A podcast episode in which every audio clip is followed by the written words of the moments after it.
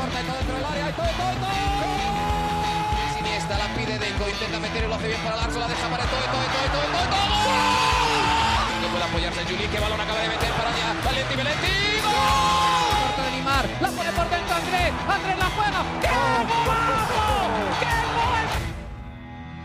Sí, un regate. Mira el segundo el disparo. El rechace tiene que llegar. ¡Gol! Del Barcelona.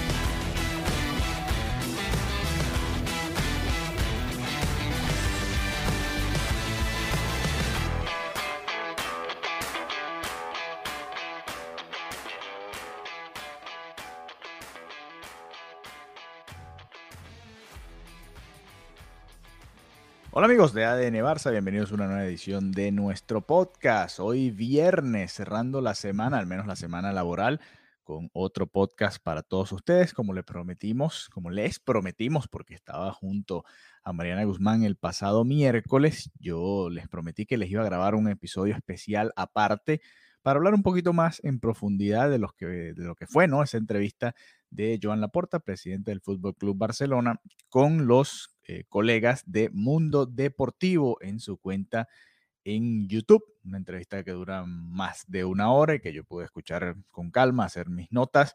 Y mencioné alguna que otra cosa en el episodio, lo que estaba relacionado al, al, al episodio del miércoles, que quiero invitarlos a que lo sintonicen, a que lo escuchen sobre Víctor Roque, sobre la actualidad del Barça y los diferentes fichajes, pero quería eh, hacer un episodio un poquito más en profundidad, comentando algunos temas, eh, otros temas que son muy importantes en la actualidad del Barça, en el pasado, en el presente y en el futuro del Fútbol Club Barcelona, que el presidente Joan Laporta abordó junto a los colegas, como decía, de Mundo Deportivo. Primero, antes y cada vez que hay una entrevista de estas, yo les recuerdo y hago esta acotación porque me parece muy interesante el cómo ha cambiado ¿no? la relación entre este medio, Mundo Deportivo, y también Sport, con el señor Joan Laporta. Hay otra entrevista, por cierto, de, Laporta en Sport que no he podido ver, esa es un poquito más corta también de, estos días recientes, ¿no?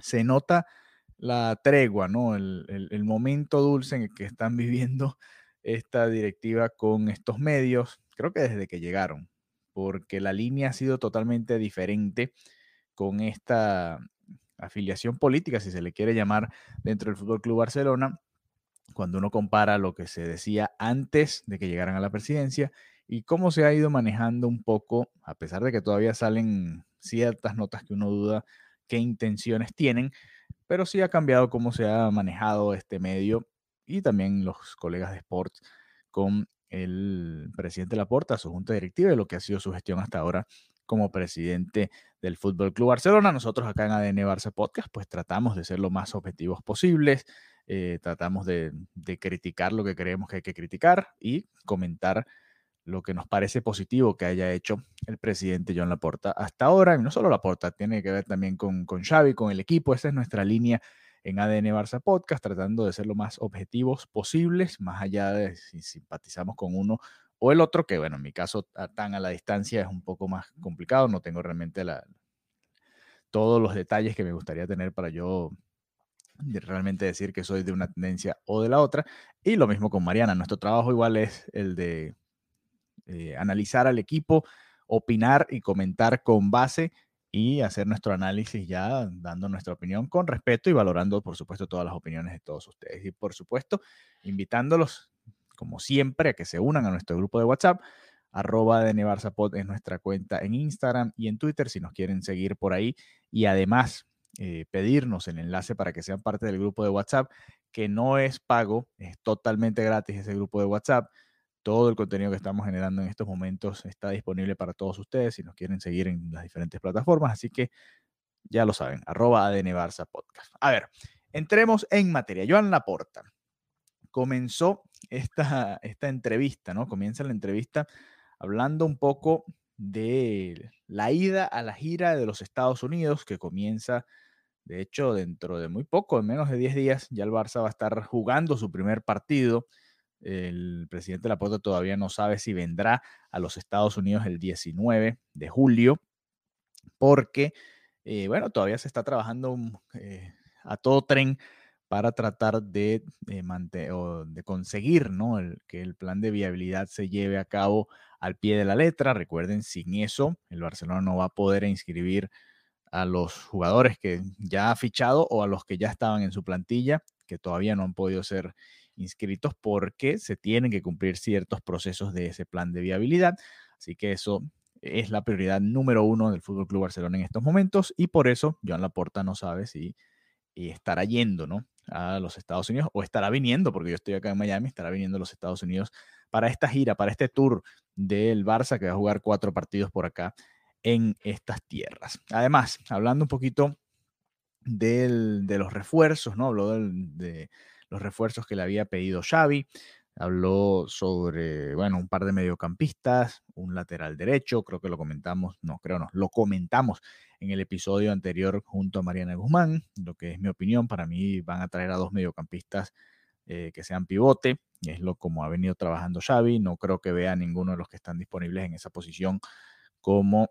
Eh, o, no en esa posición, los que están disponibles como mediocampistas, no creo que ninguno de ellos, ni a De Jong, ni a Pedri, ni a Kessie, ni a Gaby, ni a Gundogan, eh, Sergi Roberto, creo que ninguno los ve como un mediocampo de contención y por eso le habría pedido, supongo yo, a Joan, Joan Laporta, esto no lo dice él, esto lo estoy agregando yo, le habría pedido un par de mediocampistas de contención para, eh, bueno, tener esas dos opciones, ¿no? Ha sido como se ha venido manejando Xavi y vaya que, que tuvo bastante razón, ¿no? La temporada pasada el Barça sufrió con las lesiones en varias líneas, lesiones y suspensiones también, si contamos también la, suspensión, por ejemplo, de Robert Lewandowski de tres partidos en la liga, un momento importante, pues todo eso eh, son cosas que suceden durante la temporada y así se ha manejado Xavi con respecto a esto.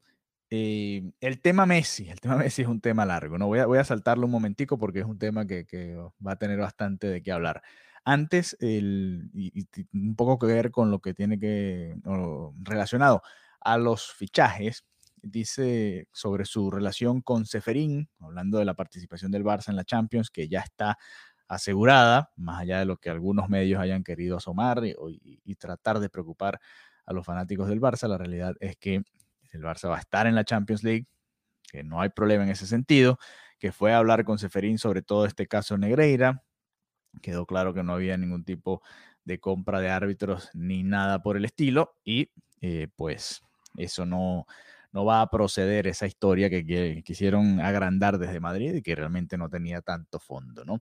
Eh, además, habla sobre la reconciliación con Javier Tebas, que creo que para, mí es una de las cosas más curiosas también, ¿no?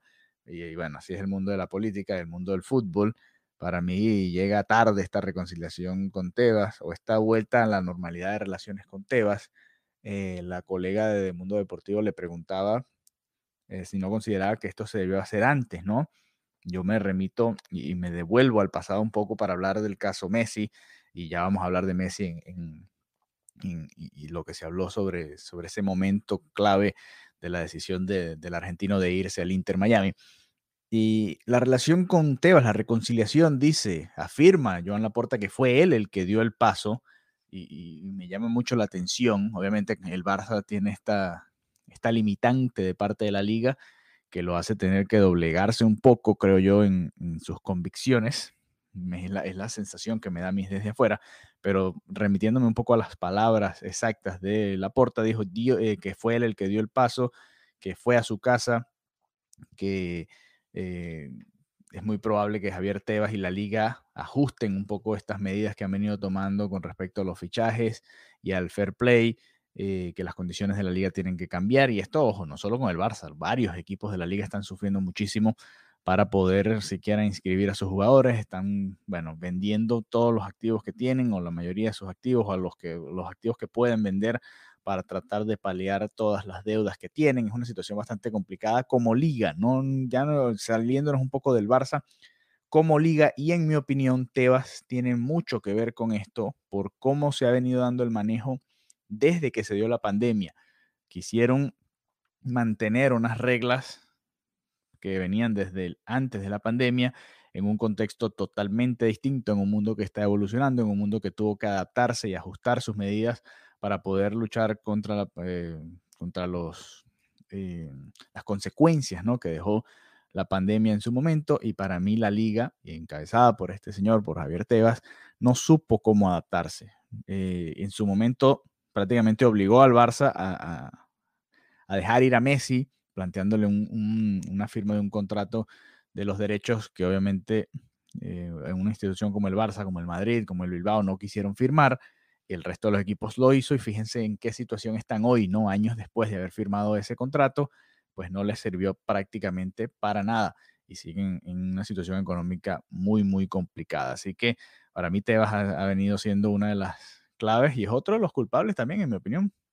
Otra de las razones por las que Lionel Messi no continuó en la liga en su momento con el Barça y no volvió ahora en este momento con el Fútbol Club Barcelona. Y esto me parece el, puente perfecto para hablar sobre la situación de Lionel Messi. Lo vamos a hacer después de esta pequeña pausa comercial y regresamos con ¿qué dijo Joan Laporta nuevamente sobre Lionel Messi y esa situación extraña que se dio a comienzos de junio? Regresamos amigos de ADN Barça Podcast, como les prometimos antes de esta pausa, pues aquí está, Lionel Messi. ¿Qué pasó realmente? ¿no? Y, yo hacía una reconstrucción de los hechos y lo hemos hecho varias veces eh, junto a Mariana Guzmán de, por qué las cosas se manejaron de esta manera. Sobre el tema Messi, en esta entrevista que le da la porta a los colegas de Mundo Deportivo, eh, la porta dice, eh, que pensó que le daba una solución a, una situación que no supo cómo llevar bien en su momento, hace un par de años, ¿no? Había posibilidades, afirma el presidente del Barça.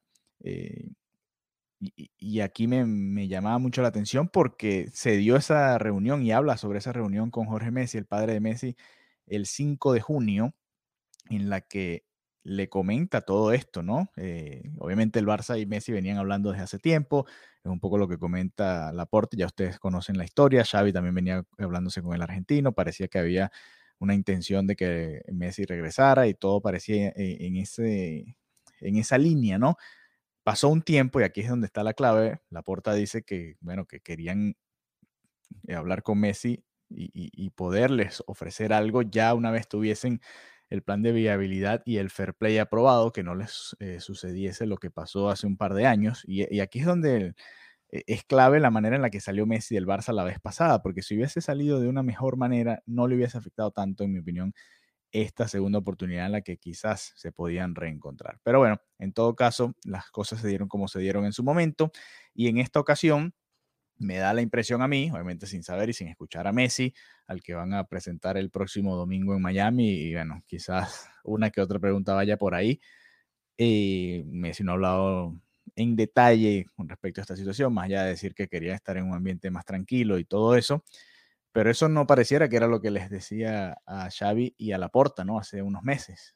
Parecía que estaba dispuesto a volver a este ambiente turbulento que significa volver al Fútbol Club Barcelona y a la ciudad de Barcelona, pero que al no tener esa seguridad, es lo que a mí me da la impresión por las declaraciones de Messi en, su momento, que se dio la exclusiva desde París, al no tener la seguridad, pues prefirieron irse por lo seguro y ya dar por cerrado ese ciclo de Messi como jugador en el Barça. Aquí a lo que voy a hacer yo eh, alusión es a las palabras de Jorge Messi que nos llevaron a nosotros, a mí, aquí, aquí en ADN Barça y a muchos medios, a pensar que ya estaba eh, o que era inminente el acuerdo de Lionel Messi con el Fútbol Club Barcelona.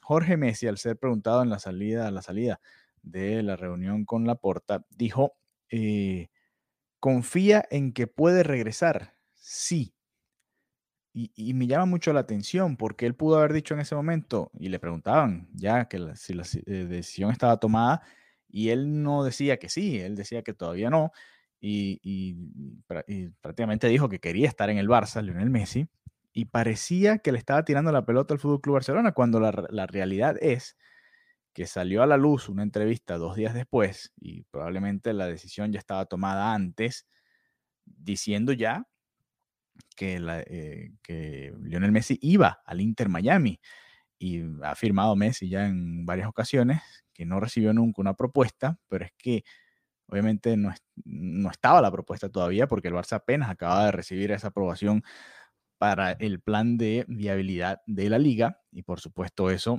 eh, era el escenario, ¿no? Messi quería definir su situación mucho más rápido, bueno, el Barça todavía, fíjense, estamos ya a 14 de julio y sigue todavía definiendo varias situaciones dentro de la plantilla en cuanto al lado económico y bueno, ustedes ya conocen el resto de la situación. Así que eh, siempre me quedará esa sensación de que las dos partes pudieron haberlo comunicado mejor, ¿no? Eh, que lo de Messi realmente no estaba tan cercano y no ilusionar al Fútbol Club Barcelona, eh, que son sus fanáticos, no ilusionar a sus aficionados con una posible vuelta del astro argentino en este momento. No sobre una vuelta en el futuro, dice Laporta en esta entrevista, el Barça es su casa, no se ha conseguido lo que queríamos las dos partes. Estamos autorizados por la liga y, cuenta un poco lo que yo les estaba hablando. Y dice, el homenaje, eh, le, comentaron esta idea, al parecer le gusta y pareciera que, que coinciden los tiempos homenaje en el 125 eh, aniversario. Recuerden, el Barça cumplió 100 años en el 99 y bueno, va a cumplir ya en el 2024 esos 125, aniversarios, 125 años. Veremos eh, si, si pueden hacerle entonces el homenaje a Lionel Messi en el nuevo Camp Nou, que todavía no estaría listo, pero ya estaría habilitado en teoría para jugar. Así que veremos si eh, se puede dar esta situación en ese momento, ¿no? Ese homenaje que tanto se le ha pedido, ¿no? A Lionel Messi, o que se le haga a Lionel Messi, que se merece, por supuesto, después de esa salida tan terrible con un comunicado de tres párrafos, ¿no? Y cortos, tres párrafos cortos, eh, cuando se anunció que no se iba a renovar el contrato. Volver como jugador cada vez está siendo más complicado, dice Laporta. Por supuesto, parece imposible ya a esta altura. Creo que yo lo comuniqué con, con Mariana Guzmán, a menos que sea en, en el modo Beckham, que se iba cedido a Europa a jugar mientras la temporada de, la MLS estaba andando. Esa sería la única posibilidad, pero de resto yo lo veo muy complicado. Messi tiene contrato que lo podría llevar incluso si él quiere hasta la Copa del Mundo del 2026 y ya a partir de ahí, ya esa edad, no creo que Messi quiera seguir jugando y no creo que venga a Barcelona a jugar en ese entonces. Pero bueno, ya eso creo que es un, ciclo cerrado y, podemos seguir comentando. Siempre es noticia Messi, por supuesto, que como les repito, va a ser presentado el próximo domingo en un acto interesante que va a tener el Inter Miami en sus instalaciones. Ahí estaré, por cierto, cubriendo ese evento y por supuesto les estaré compartiendo contenido a través de nuestras cuentas en Instagram y en Twitter, arroba ADN La confianza y la experiencia de Xavi como DT fue el, el siguiente tema, aunque bueno, también pasaron, ahora que menciono lo de Miami, también pasaron y, repasaron un poco, y esto también lo comentaba en el episodio junto a Mariana Guzmán este miércoles, el, lo valoradas que están, lo cotizadas que están las camisetas de los jugadores del Barça, obviamente incluyendo a Messi, que es el que más vende camisetas, la, lo valoradas que están en Latinoamérica y en los Estados Unidos.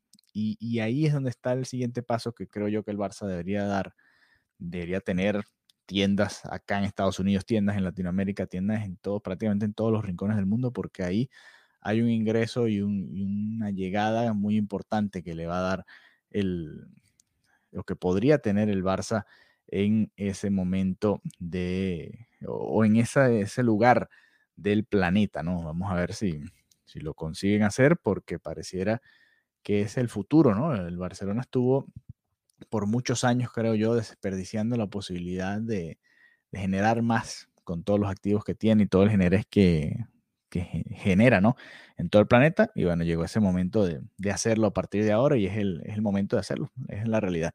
Eh, volviendo un poco, la confianza y experiencia Xavi como DT, él quiso resaltar un poco esto, ¿no? Ya después de, de conseguir esos primeros títulos, de tener la confianza, además un poco también hablando sobre su renovación, de la que habló un poquito más adelante en la entrevista, él decía que no, no se va a dar en estos momentos, también producto de la situación que se está dando en cuanto a lo monetario, él decía, no ahora, no se va a dar la renovación ahora porque afecta también al fair play y por supuesto, eh, por ahora la prioridad es el, el, equipo, ¿no? Que va a estar sobre el terreno de juego y eso por supuesto es el plan número uno de, de Laporta y ya después eh, dijo que debe estar tranquilo Xavi y todo su cuerpo técnico porque igual van a, recibir esa renovación que se han ganado ellos, ¿no?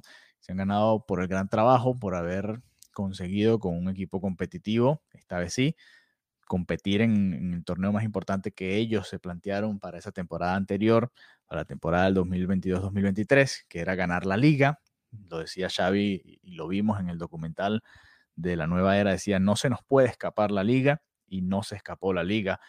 No, no la prometió, pero sí dijo que ese era el objetivo principal y el Barça fue y la ganó. Así que ya ahí creo yo también coincido con la porta que Xavi se ganó esa renovación con el Fútbol Club Barcelona y por supuesto el, el, momento quizás no es ahora, todavía le queda contrato además, no, no tiene por qué ser ahora ni mucho menos.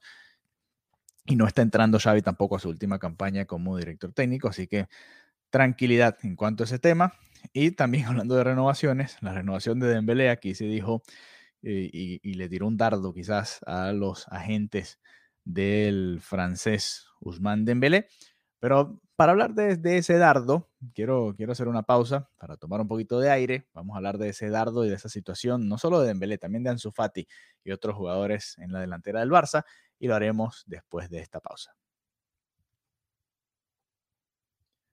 Regresamos amigos de ADN Barça Podcast ya para la parte final de este episodio especial sobre Joan Laporta y su entrevista con los amigos del mundo deportivo, la actualidad del Fútbol Club Barcelona. Hablábamos de Dembélé, la posibilidad de renovación de Dembélé y el dardo que le lanzaba, ¿no? que disparaba el señor Joan Laporta a los agentes de Usman Dembélé. Dice, son de última hora.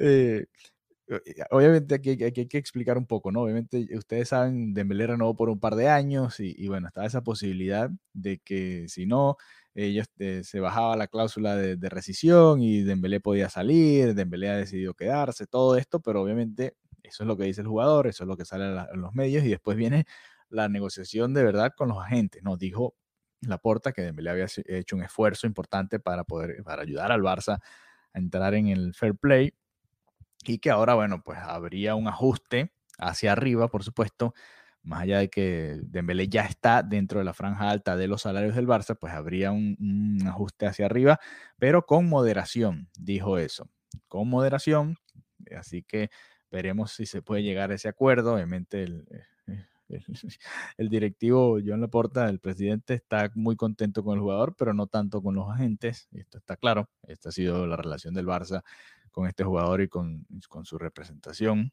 Esa ha sido la dinámica, creo yo, en los últimos años. Y dice, tenemos algo a favor, es que Dembélé está encantado en el Barça y nosotros estamos encantados con él. Y pareciera que, bueno, ese va a ser el futuro de ambas partes, ¿no? Que están llamados a estar juntos. Así que Dembélé y el Barça, pues, pareciera que van a continuar juntos, pero no, de, no deja de llamar la atención y, y de ser interesante eso que comenta sobre los agentes, porque al final los agentes también tienen mucho que ver bueno, y lo sabemos, el propio Messi, la, la, influencia que tiene el padre, o cualquiera de los agentes, de los que usted decida, eh, cualquier caso que usted vaya a ver, lo, la gente tiene una, una fuerza importante, ¿no? Eh, volviendo un poco al tema de, de Xavi, salté un, un, tema que es importante, y ya vamos a hablar de, de, de Ansu Fati. La función de Deco.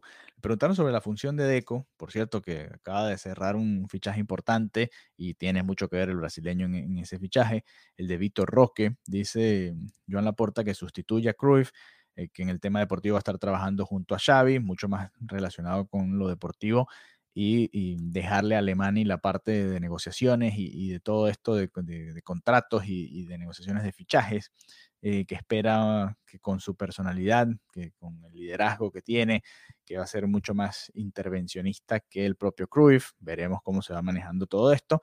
Pero bueno, esa es, esa es la expectativa que tiene Joan Porta con su nuevo secretario técnico y veremos qué cambia, ¿no? Con respecto a lo que se venía dando en situaciones anteriores junto a Jordi Cruyff en su momento. Así que bueno, y, y veremos qué decisiones se toman acá y cuál es el impacto que tienen para el Fútbol Club Barcelona. Sobre Ansu Fati, de, decía Laporta que habló con el director técnico de La Fuente, director de técnico de la eh, selección española, que acaba de ganar la Liga de Naciones en, eh, al vencer ¿no?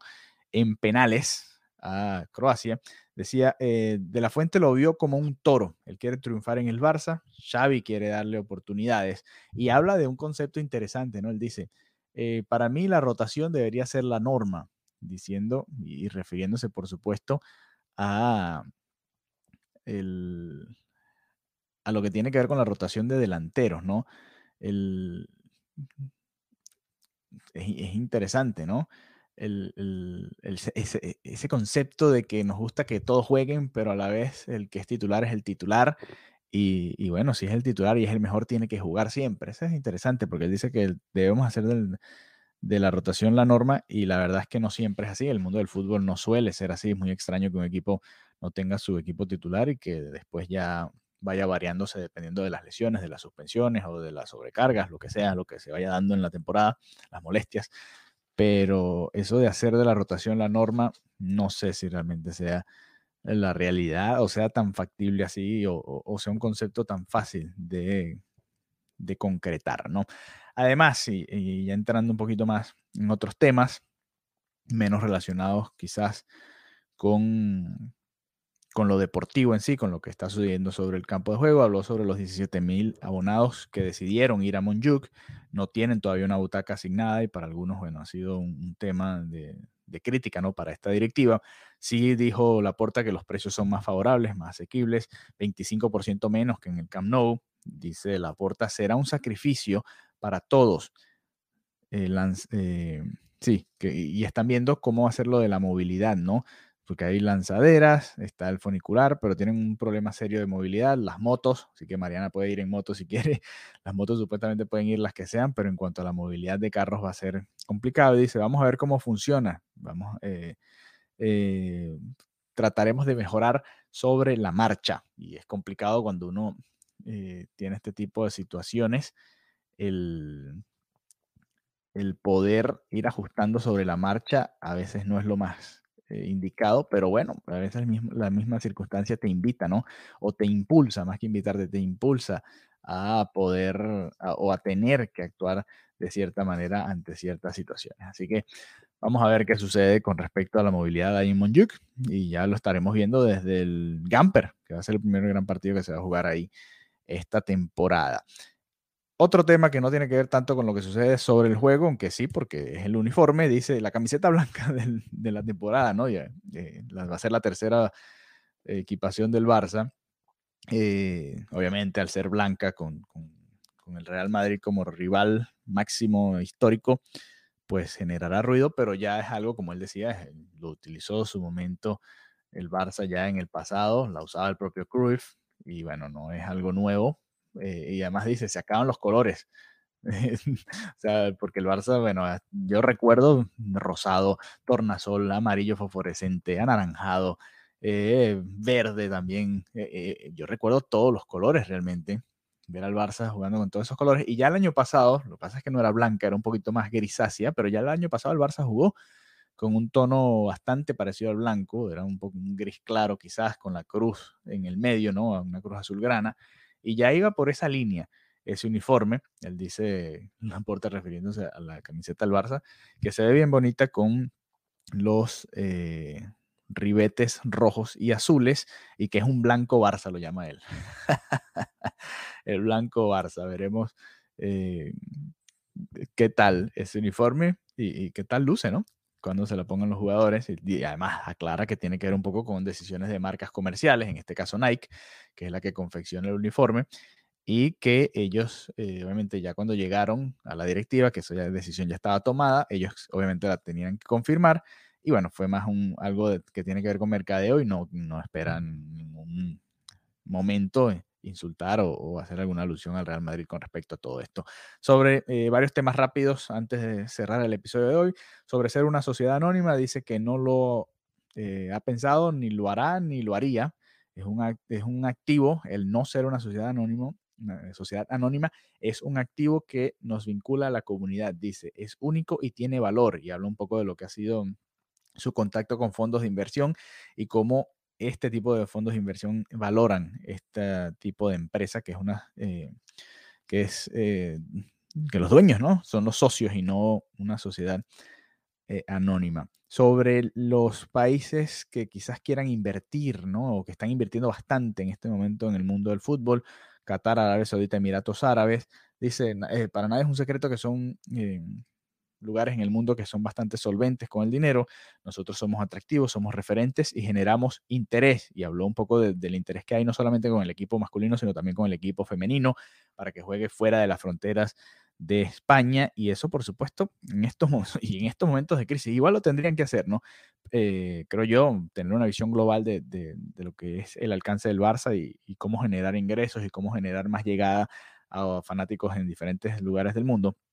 Porque estos amistosos del Barça no los está haciendo en, Latinoamérica o en lugares donde quizás no hay tanto ingreso, en Centroamérica, los está haciendo obviamente en lugares como Estados Unidos, la Supercopa de España que se juega en Arabia, la diferentes torneos que se pueden jugar fuera, los amistosos que se están planteando, ya los vimos en Australia y los vimos en, en Japón también jugando amistosos. Todo esto tiene que ver con una visión global y además tratar de, generar la mayor cantidad de, dinero posible de cualquier manera.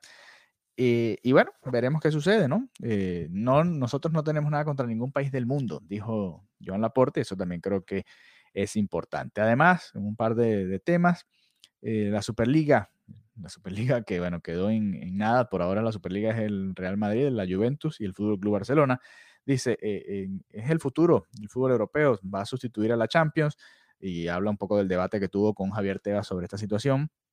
Tebas le decía que eso eh, haría desaparecer las ligas y, la Laporta piensa que es todo lo contrario, que más bien le daría más fuerza a las ligas, pues generarían los clubes más ingresos y a la vez esto haría que esa inversión se diera más hacia los otros clubes de las ligas. Y bueno, veremos eh, si esta es la realidad del futuro en caso de que se concrete este torneo que se quiere hacer con los clubes más, eh, algunos de los más grandes, otros nada más simplemente los más poderosos en este momento. Y dice, tenemos que tratar de eh, evitar que se siga dando este agravio comparativo con clubes que tienen ingresos infinitos.